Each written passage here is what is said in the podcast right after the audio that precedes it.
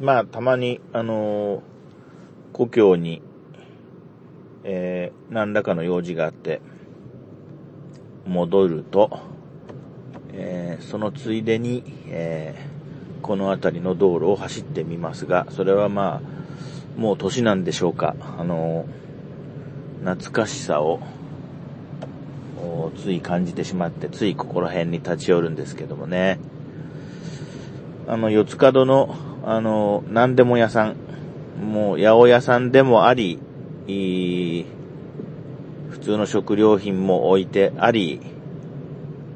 お米も売っており、その昔は、あのここで卵も買えました。えーそういうお店。昔のまんまですね。あの外見も昔のまんま。うん。で、私今、その、私があの、生まれてすぐ住んだ、えー、県営のアパートの近く。土地は県のものなんでしょうわかんないけど。違うのかなで、えー、当時とそのアパートの立っている、えー、何棟もあるアパートの立っている向きが直角で違いますね。だから一旦取り壊して新しく建て直したんでしょう。もうそれもかなり昔のことなんでしょうね。もうすでに古ぼけた感じのアパートがあり、えー、そのままね、行くと、当時はもうこの先何にも家がなくて、あ、今遠くに、あの、ゴミ焼却場の、あの、煙突が見えてきたけど、当時はもうここから先はもう舗装してなくて、砂利でしたね。うん。あまり用事がないんだけど、子供の時にはね、あの、自転車で、えーこっちまで走ってきて、こうやって車で走ってるともうすぐですね、距離的には。子供の頃はなんであんなに距離があると思ったんだろ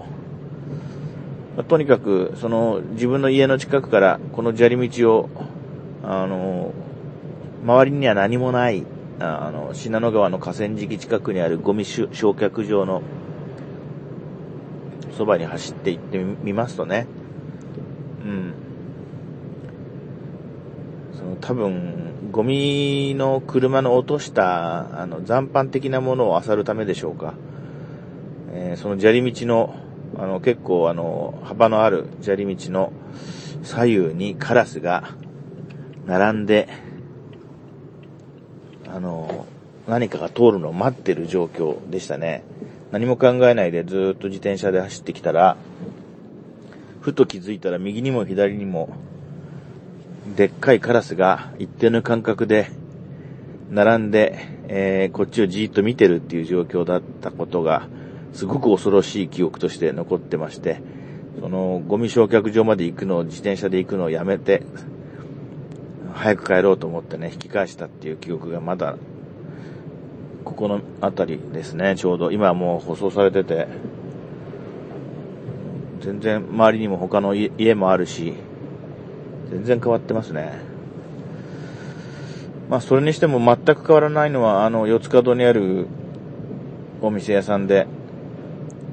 あのーまあ、そのお店屋さんに関してはね、ちょっと苦い思い、思い出もあるんですけども、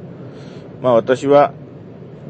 よくお使いを母親に頼まれて、あのー野菜とかですね、ほうれん草を買ってきてとか、卵買ってきてとかね、お豆腐買ってきてとか、まあ、それこそ、こう、いろいろ頼まれたものをメモにして歩いていくわけです。自転車で行ったのかもしれないですね、近いから。で、まあ、卵は、当時はですね、あの、私の子供の頃は今みたいな、あの、うん、プラスチックっていうか合成樹脂製の、あの、パックみたいなのには入ってないんですね。あの、上手に新聞紙で包まれていました、並べて。割れないように。で、それをそのお店で卵10個くださいとか言って買ってくるわけです。で、うちのその近所の地域では卵を売っているのはその何でも屋さんだったわけです。で、そのお店の少し近くのあの県道を挟んだ向かい側にお肉屋さんもありましたが、そのお肉屋さんにもお使いで行きましたよ。えー、まあ、非常に、あの親に頼まれたことはちゃんと買い物に行く小学生、小学校中学年、低学年でしたね、当時は。小学校5、6年生でちょっと引っ越してここからいなくなったんで、まあ、とにかく小学校低学年の時にお使いに行き、まあ、肉を買ってこいと言われて肉屋に行き、まあ、卵はその、えー、某、何でも屋さんで買うと。それが当たり前だったんですね、この地域では。うん、そのお使いを頼まれて、